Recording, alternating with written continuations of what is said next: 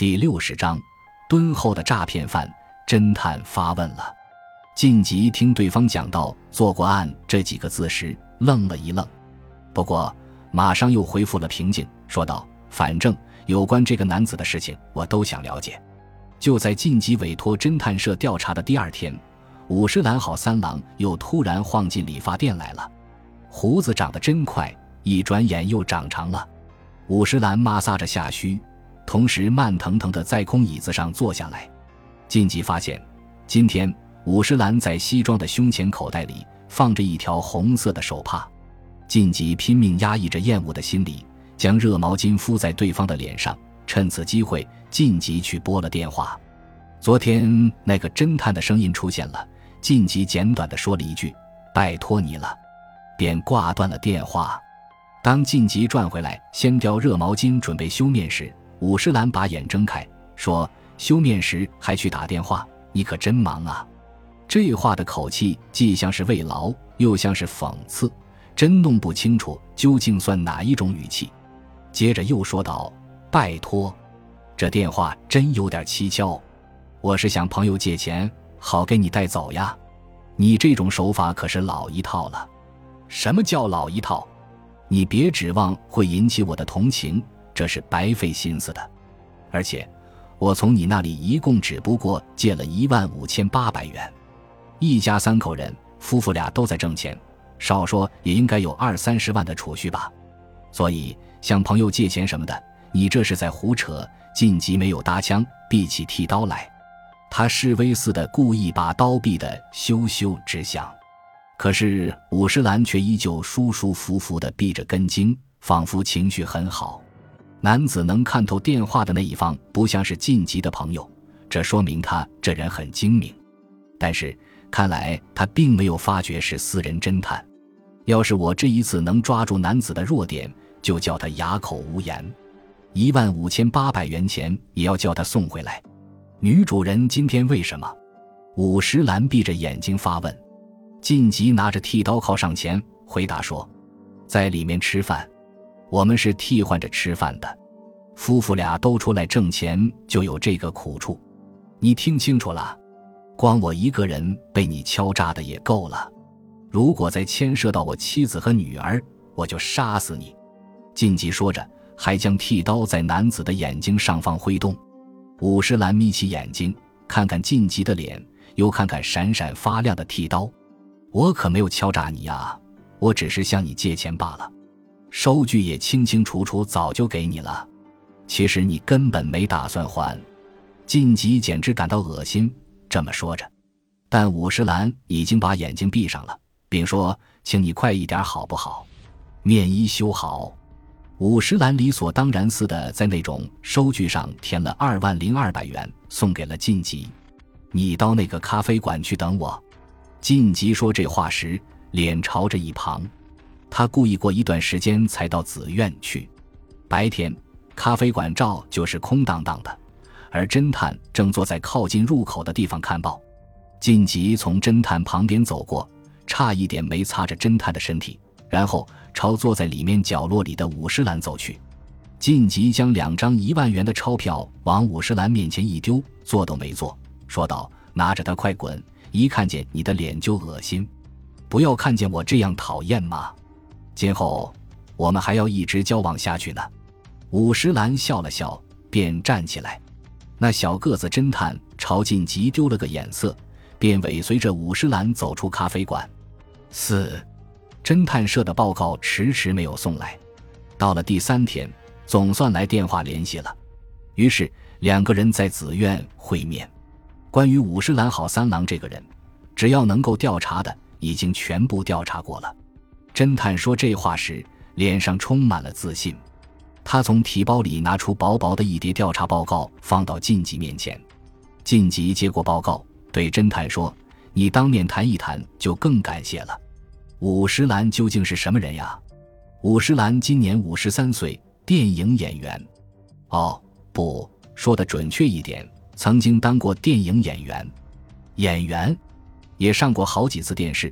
可是无论在电影里还是在电视里，他只是跑跑龙套。由于他长相不好，所以扮演的角色多半是刻薄的高利贷者或者是诈骗犯。诈骗犯？难道他这次是在现实生活里干起电影和电视里的角色吗？他几次三番对着镜子打量自己，看来也是可以理解的了。也许是他当演员养成的习惯，他的表演技巧实在太陈旧，所以电影和电视也就渐渐的不大用他了。现在好像已没有人来请他演出了，那么他手头很拮据喽，毫无收入，而且其他什么事都做不来。家庭呢？有一个妻子，年纪比他小一轮，还有个儿子，刚进大学念书，没有收入，怎么送儿子上大学呢？好像是由女的搞点副业来勉强维持，看来生活相当困苦。对晋级来说，这是一个坏消息。这个男子没有收入，又要送独生子上大学，那么对钱肯定是来者不拒，多多益善了。这么一来，他绝对不会放过晋级。这株煞费苦心才抓到手的摇钱树，他也许想靠晋级吃一辈子呢。他在作案方面有些什么情况？晋级带着一丝期望问道。但是侦探回答的很干脆：“没有。我见过好几个从前和五十岚好三郎共过事的人，我向他们打听了，可是他们都异口同声地说，这个男子虽然专门扮演坏人，但他天生却是个老好人，从不做什么坏事。”我看他们这些人的眼睛有毛病。呃，不，没什么。晋级一脸不高兴的样子，摇了摇头，说他是一个老好人。他们一定不了解他是个伪君子，也可能是他一旦贫困潦倒，就变成凶相毕露的坏人了。但不论是什么原因，在晋忌眼里看来，这个男子只能是只豺狼，一只茹毛饮血的恶狼。假使他从前没有做过案。当然就没法反过来挟持他了。即使没有做过案，舆论方面有什么情况吗？你有没有听到什么有关他的丑闻吗？简直没有听到过。唯一带有批评性质的话是：喜欢电影但没有才气，这是他的致命伤。哦，还有，还有什么？今天半夜要放映的电影里有五十岚好三郎，是十年前的片子。片名叫《杀死恶人》，报告就是这么些。晋级号去调查费一万元。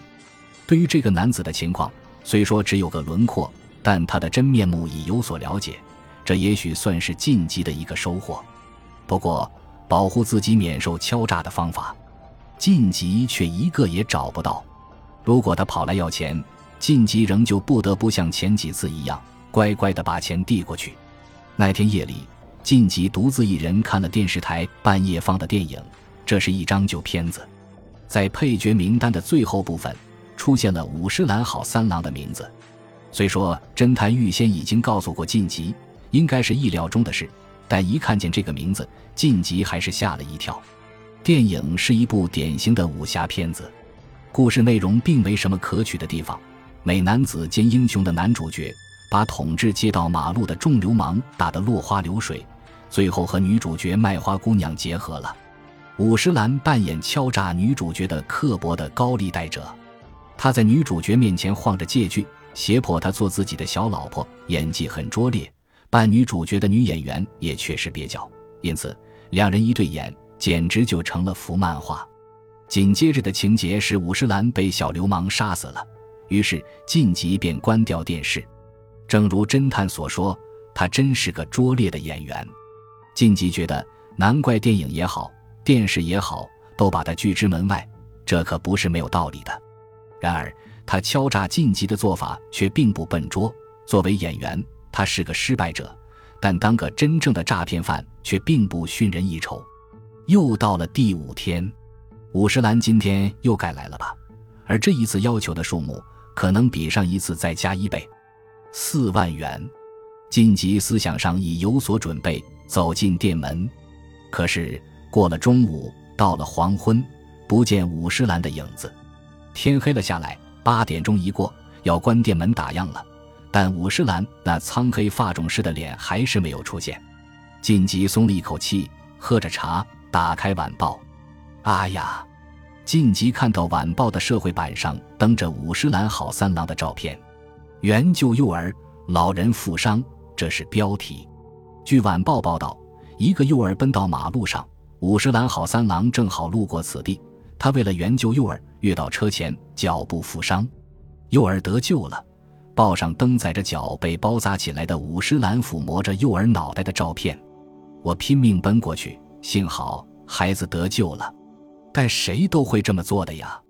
这是五十岚发表的谈话。晋级怎么也想象不出，报纸上登出来的五十岚会和敲诈自己的男子是同一个人。感谢您的收听，喜欢别忘了订阅加关注，主页有更多精彩内容。